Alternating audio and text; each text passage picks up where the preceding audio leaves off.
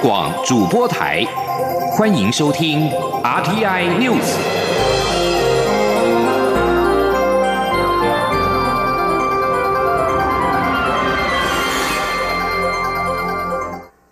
各位好，我是主播王玉伟，欢迎收听这节央广主播台提供给您的 RTI News。今天是二零一九年七月十号，新闻首先带您关注。美国国务院批准对台湾出售战车及防空飞弹及相关设备与支援。对此，美国国务院发言人欧塔加斯九号表示，对台军售是基于《台湾关系法》这项法律，要求美方协助台湾维持自我防卫能力。欧塔加斯表示，美方对台利益，特别是对台军售方面，是为了促进台海两岸与区域和平及稳定。美国国务院八号宣布批准两项对台军售，美国国会将有三十天的时间表达意见，而这也是川普政府第四次对台湾军售。纽约时报报道，除了这批军售案之外，台湾今年也向美国提出 F 十六 V 战斗机采购需求，华府目前尚未批准。报道引述未具名我国防部官员表示，台美关系已经达到四十年来最佳状态，F 十六 V 军售案预料能够有所进展。不过，华府在美中深陷贸易战之际，展现对台湾的支持，恐怕也会使得美中关系进一步恶化。中国外交部发言人耿爽则是在昨天的例行记者会当中，已经表达了不满，指北京已向美方提出严正交涉。焦点转回国内，蔡英文总统将在十一号启动自由民主永续之旅，率团访问加勒比海友邦海地、圣克里斯多福及尼维斯、圣文森及圣露西亚。去程将在美国纽约过境两晚，回程在美国科罗拉多州丹佛市同样过境两个晚上，并且将首次在美国与媒体进行查叙。蔡英文总统此行将与海地总统摩伊士进行双边会谈，并会晤圣克里斯多福及尼维斯总理哈里斯及总督席顿，以及圣文森总理龚萨福、圣露西亚总理查士纳，并在圣文森及圣露西亚国会发表演说。而总统府在九号公布此行要送给友邦的赠品，这次准备的礼品都是依照对方的身份而有不同的寓意，也以永续发展及台湾原创为特色。今天记者杨仁祥、刘品熙的采访报道。蔡英文总统将于七月十一号展开自由民主永续之旅，访问我国在加勒比海友邦海地、圣克里斯多福及尼维斯、圣文森及圣露西亚。总统府九号公布此行要送给友邦的礼品。总统府赠送给海地总统摩伊士的礼品是文气刻画绽放，透过植物叶脉及圆形纹络，传递人与大自然的连结，也呼应摩伊士总统过去身为农企业家。上任后努力推动农业永续，送给圣克里斯多福及尼维斯总督席顿的是陶瓷台湾黑熊，希望借由台湾黑熊之美，分享永续发展及尊重生命的重要。致赠圣克里斯多夫及尼维斯总理哈里斯的，则是七亿菩提心，大红色象征台湾人民的热情与良善；枝脉相连，则意含着台湾与友邦心手相连。作品以红黄绿为主色，与圣国的国旗主色相同，也借此祝福友邦国运昌隆。作者卢关中说：“我们也借由这样子的一个一个支脉相连的一个意涵。”也代表说，我们跟我们的友邦一样，可以一样的心手相连，然后希望说，呃，我们借由菩提心的这样子的一个意涵，跟我们的友邦连接在一起，那能够为我们的世界，也能够为我们的人类，能够做到一些呃更好的一些贡献。由于蔡英文总统是中华民国首位到访尼维斯岛的总统，府方特别选择钢雕盾牌勇士，向守护尼维斯岛的外交部长兼行政首长布兰特利致意。在圣文森部分，蔡总统准备了台湾保育类动物台湾猕猴的陶窑，要送给总督博朗泰爵士，以及文气刻画大地送给总理公萨福，传达人类与大地共存的意义，希望两国共同为永续共生而努力。今年是圣露西亚独立四十周年，总统特别准备名为“守护”的瓷器，送给圣露西亚总督史纳克。外观看似立起的手掌，象征史纳克守护着圣露西亚。另外，象征人民勤奋精神的瓷器“昂首阔步台湾水牛”，则送给陆国总理查士纳。央广记者杨仁祥、刘品熙的采访报道。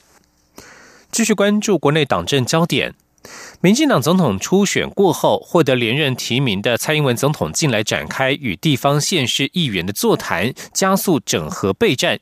刚结束访问美国行程的民进党主席卓荣泰九号透过脸书发文指出，过去半年他任重道远，不仅党的改造责任很重，所有对党的批判也必须勇于面对。支持者的焦虑，他完全能够体会，这是他接任党主席以来的最大压力。但是他要求全党未来多听多做，继续改革，保住本土政权。前天记者刘玉秋的采访报道。国民党内总统初选展开民调，民进党则已完成总统提名，获得连任提名的蔡英文总统及竞选团队，近来积极加速党内整合备战，盼米平初选裂痕。而刚结束十天访美行程的民进党主席周荣泰，透过脸书发文说明访美成果，并强调访美的宝贵声音是鞭策深化进步的动力，呼吁支持者在即将到来的二零二零选举中，务必与民进党一同努力，团结打。赢这场艰难的选战，共同守护台湾。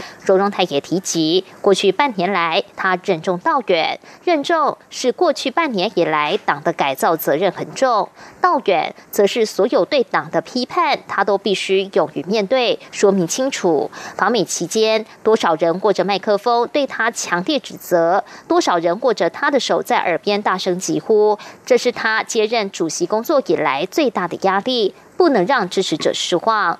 卓荣泰说：“台湾现在外有威胁，内有旗舰，乡亲焦虑，民进党要如何打赢明年大选的心情，他能够体会。为此，他要求全体党务人员一定要多听多做，把民进党给过的承诺一件一件完成，将改革继续进行下去。”随团出访的民进党立委李俊毅受访时则指出。访美期间，确实有许多海外乡亲对这次党内总统初选有诸多质疑与批判，也关切初选失利的行政院前院长赖清德未来在大选中的角色，甚至是否有蔡赖配的可能。李俊毅说。访美团与党主席花了不少时间说明初选的过程公平公正，也强调党中央会接续完成二十四个区域立委的征召提名与部分区立委名单。但副手问题属总统候选人的职权，党部会扮演好选战机关的角色，发挥战力拼胜选，乡亲都能感到释怀。做一个党主席，他的第一个，他最重要就是要呼吁大家来团结。那第二个就是维持党的中立。他这一次讲最多的就是两个啦，就是说，在过去初选的时候，他是一个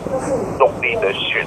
机关，哦。那现在全党都要变成一个选战机关，如何让民党能够充分发挥战力，打赢选战？而对于海外乡亲关切民进党后续的整合问题，李俊毅说，党主席虽然并未说明整合进度，但党主席将与蔡总统及其他党内干部分享此次访问行程的收获与成果，也会转达在美侨胞的心声，相信此次出访有绝对正面的价值。中广播电台记者刘秋采访报道。而国民党总统初选正在进行当中，将持续到十四号结束。候选人郭台铭与朱立伦近日针对多项政见隔空交战。对于民调首日情况，郭台铭九号表示，相信百分之九十九点九九的选民都是理智的。高雄市长韩国瑜则说，大家都盯得很紧。新北市前市长朱立伦则说，从未听过绿营要灌票给他，代表他最难打。今天，央网记者刘品熙的采访报道。国民党总统候选人郭台铭与朱立伦近来就各项政见不断交锋，继零到六岁国家养政见隔空交战之后，现在攻防重点又转向郭台铭最新提出的生长基金。郭台铭主张由政府以新台币一百亿成立生长保险基金，但朱立伦认为真正的问题在于米平障碍，也就是生长朋友能否公平取得保险，而非政府又出一百亿来解决问题。郭台铭八号出席活动时，没有注意到麦克风已经打开，脱口一句“他已经不理智”。媒体报道疑似是在讲高雄市长韩国瑜。对此，郭台铭九号受访时表示，很多话都被断章取义，他不愿再回应。也许不理智的是他自己，因为很多人说他投入这场选战是不理智的，但是他会不理智的走到底。至于是否掌握民调首日的情况，郭台铭表示，现在才第一天，他会照自己的步骤走，大数据会说明一切。他也相信百分之九十九点九九的选民都是理智的，会选出能带领国家的人。他说：“民调对我来讲是一个重要的参，是一个参考指标，但是呢，我不会改变我的行程。我认为我们的百分之。”一百百分之九十九点九九的选民都是理智的，他们晓得谁选出谁来带领我们台湾中华民国，是可以对付台湾，是未来带来希望的。朱立伦九号也举行政见记者会，他抛出扩大人工生殖的补助，让三十四岁到四十岁的已婚夫妻能够摆脱不孕的烦恼，也针对三十四岁到三十八岁的未婚女性推动冻卵补助。对于民调最后阶段要如何冲刺？朱立伦说：“希望尚未表态的民众接到电话时能够表态。他认为这次民调很复杂，不确定户中抽样是否真的正确，但现在讨论已经没有意义。至于是否认为民调遭到绿营操作，朱立伦说：绿营灌票的策略就是让最好打的候选人胜出。他听说绿营要灌票给特定候选人，但从来没有听过要灌给他，因为他最难打。”高雄市长韩国瑜九号受访时，则被问及是否担心民调会有奥布。韩国瑜表示，国民党中央以及五位候选人都有派员到民调公司监看，大家都盯得很紧，希望民调能够在公平公正的程序下完成。央广记者刘品熙的采访报道。继续关注的是国际消息，美国官员表示。美国贸易代表莱特海泽与美国财政部长梅努钦九号与中国副总理刘鹤和商务部长中山通话，就尚未解决的贸易问题继续协商。这是美国总统川普与中国国家主席习近平六月底在 G20 大阪峰会同意重启贸易谈判以来，双方首度正式接触。这名官员在电子邮件当中表示，双方将在适当情况之下继续协商，但是拒绝提供双方的讨论内容以及协商的下个步骤。而除了美中贸易战之外，现在日本与韩国的关系也出现紧张。日本媒体报道，南韩把关键化学品氟化氢卖给北韩，遭到南韩官员谴责毫无根据，使得日本和南韩之间的外交局语再次升温，可能威胁到全球智慧型手机和晶片供应链。美国盟友日本和南韩两国的争端，源自于二战时期遭日本企业强征的南韩劳工赔偿一事。日本政府经济产业省在一号宣布，将强化管制含氟聚西西亚胺、光阻剂以及蚀刻气体三项关键电子原料出口南韩，被视为是对南韩的反制措施，使得两国关系恶化。其中的蚀刻气体是高纯度的氟化氢。这项出口限制可能冲击南韩大企业，像是三星电子和 SK 海力士公司，这些公司供应晶片给苹果和华为等等。而这也凸显了日本在全球晶片供应链所扮演的重要连结，同时被日本首相安倍晋三用来影响本月二十一号的参议院选举。根据路透社报道，南韩产业通商资源部长。长官陈允模敦促日本立即停止毫无根据的主张。陈允模表示，南韩正在检讨一切可能方案，但是并未提供相关的细节。两国预定在十二号举行相关会谈。欧洲联盟执行委员会在九号宣布，贩售 Kitty 猫。Hello Kitty 等商品的日本三丽鸥公司，因为限制这些商品在欧洲跨境贩卖，违反了欧盟竞争法，遭到刻以六百二十万欧元（约新台币两亿一千六百六十万元）的制裁金。欧盟执委会表示，三利欧截至二零一八年十二月为止的十一年之内，限制获得销售权的业者在其他国家销售三丽欧商品，将刻以六百二十万欧元的制裁金。主管市场竞争的欧盟执行委员维斯塔哲在声明当中表示，在欧洲境内不得阻碍授权商品在他国贩售，使得消费者的选项减少以及购买价格提升。欧盟执委会顾及三利欧配合调查的情况，制裁的金额比原先减少了百分之四十。这里是中央广播电台。是阳光，像台湾之光穿透世界之窗；是阳光，像神鹰翅膀环绕地球飞翔。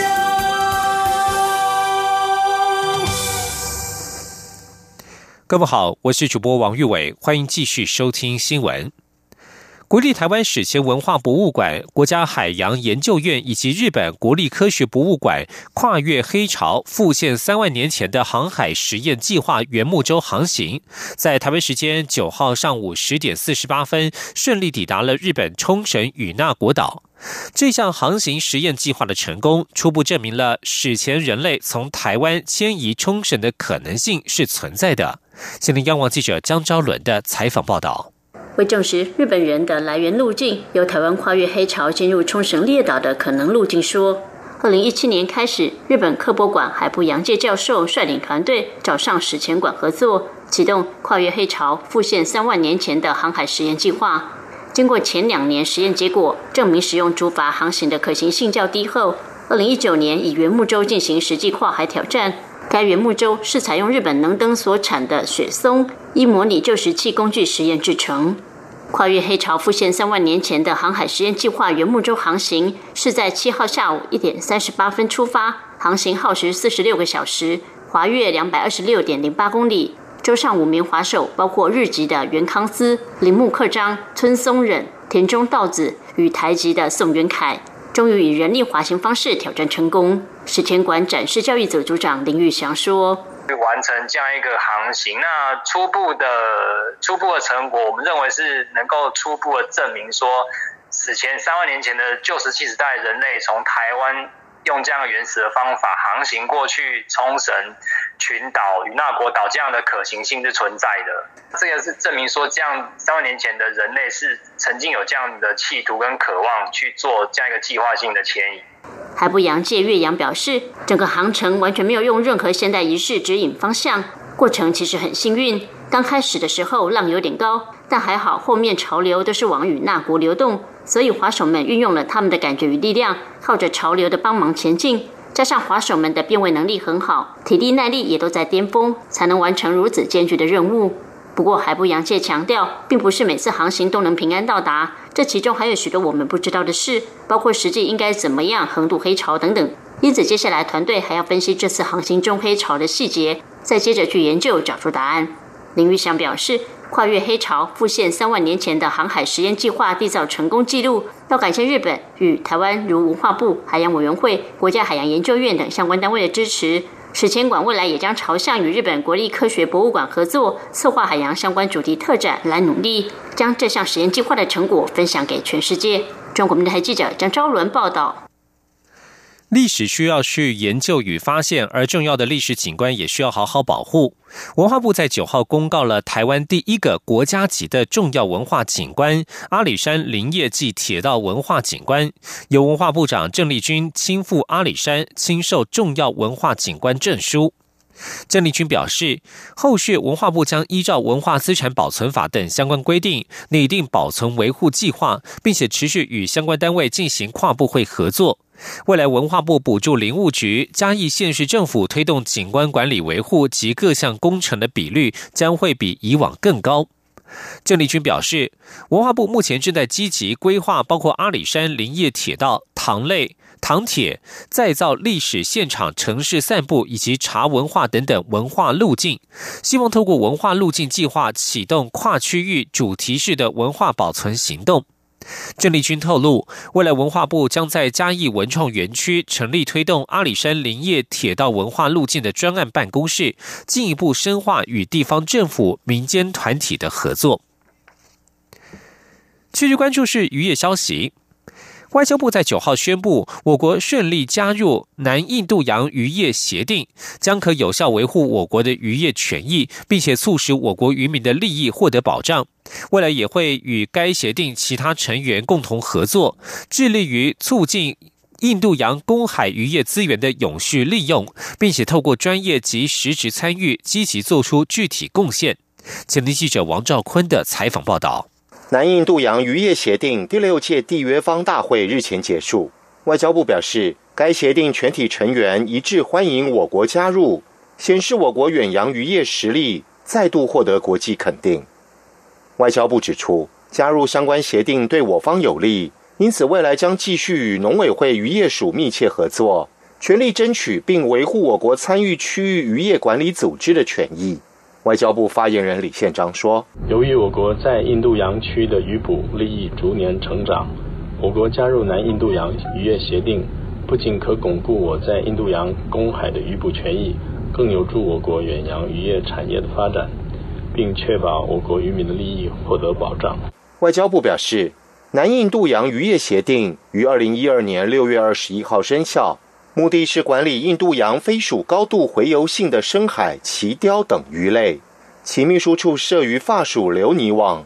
成员包括我国、澳洲、欧盟、日本、韩国、泰国等十国。中央广播电台记者王兆坤台北采访报道。财经消息：美中贸易战持续牵动台商布局与经济发展。行政院政务委员龚明鑫在九号表示，到二零二五年，包括台商资金回台、前瞻基础建设与境外资金回台、离岸风电产业投资以及物联网与半导体产业投资四个部分的投资金额，都会达到上兆新台币，撑起台湾未来二十年的经济发展。今天记者王维婷的采访报道。美中贸易战危机未解，行政院组成美中贸易战对台湾及主要国家影响讨论会议，每两周固定开会，研析最新情势发展，讨论应应对策。政务委员龚明鑫九号指出，台商资金回流情况踊跃，未来两到三年累计金额可望突破新台币一兆元。因应国际洗钱防治的境外资金回台法案，两年内也可吸引五千亿资金回台，加上明年前瞻基础建设第二期预算四千亿，总计也可达到一兆元。另外，五加二产业中的离岸风电产业投资，以及物联网和半导体产业投资也会破兆。龚明鑫表示，至二零二五年，上述四个破兆元的产业投资和资金，将撑起台湾二十年的经济发展基础。龚明鑫说：“台湾未来二十年的这个产业发展，它的基础是非常坚固。这几个兆元的投资，包括台台商资金回台的这一个投资，还有我们前瞻基础建设跟境外资金回台的这个兆元投资，还有离岸风电的这个五加二产业的投资。”还有半导体所衍生的这个物联网产业的发展投资，那这个几个兆元就可以撑出我们将来整个台湾在在在地投资发展的一个成长的动力啊。龚明鑫说，美洲贸易战对台湾长期而言是重要的转折点，扭转台湾加入世界贸易组织后投资资源外移的大方向。他表示，美洲贸易战免不了对台湾产生冲击，但还可控制在一定范围内。龚明鑫表示，台湾出口一至五月衰退百分之四左右，比其他国家好。虽然对中国东南亚的出口衰退百分之十，但是对美国成长将近百分之二十，对日本的出口也有增加。以产品类别分析，网通资讯下游产品成长幅度高，但订单集中在中国的机械产业则受到伤害。龚明鑫表示，台湾六月出口成长恢复正成长，他预料到八月还是会呈现这样的趋势。中央广播电台记者汪威婷采访报道。拼经济也要注重劳动权益。今年全球气候异常变化，全球年均温屡创新高，台湾也不例外。为了预防高气温环境所引起的热疾病，劳动部九号推出了热危害预警行动资讯网，主动定位劳工所在地，并且结合中央气象局的资讯，将热危害风险分成四级，并且提供相对应的保护措施。今天记者杨仁祥、杨文军的采访报道。高温炎热，尤其在户外工作的朋友，最容易发生中暑及热衰竭的情况。高温假议题引发关注。劳动部长许明春九号于台北市一处建筑工地视察时，受访指出，目前各界旗舰大，还需演绎，但重点应该是遇到高温时，如何去避开这个时段比较重要。他说：“哦，如果说一律都用放假，那对对呃业界来讲，可能他们认为并不是那么适。”许明春也介绍劳动部推出的热危害预警行动资讯网，落实高温预防管理，就可以事先去预判说，哎，今天哪个时段可能是属于后危险、高危险等级，甚至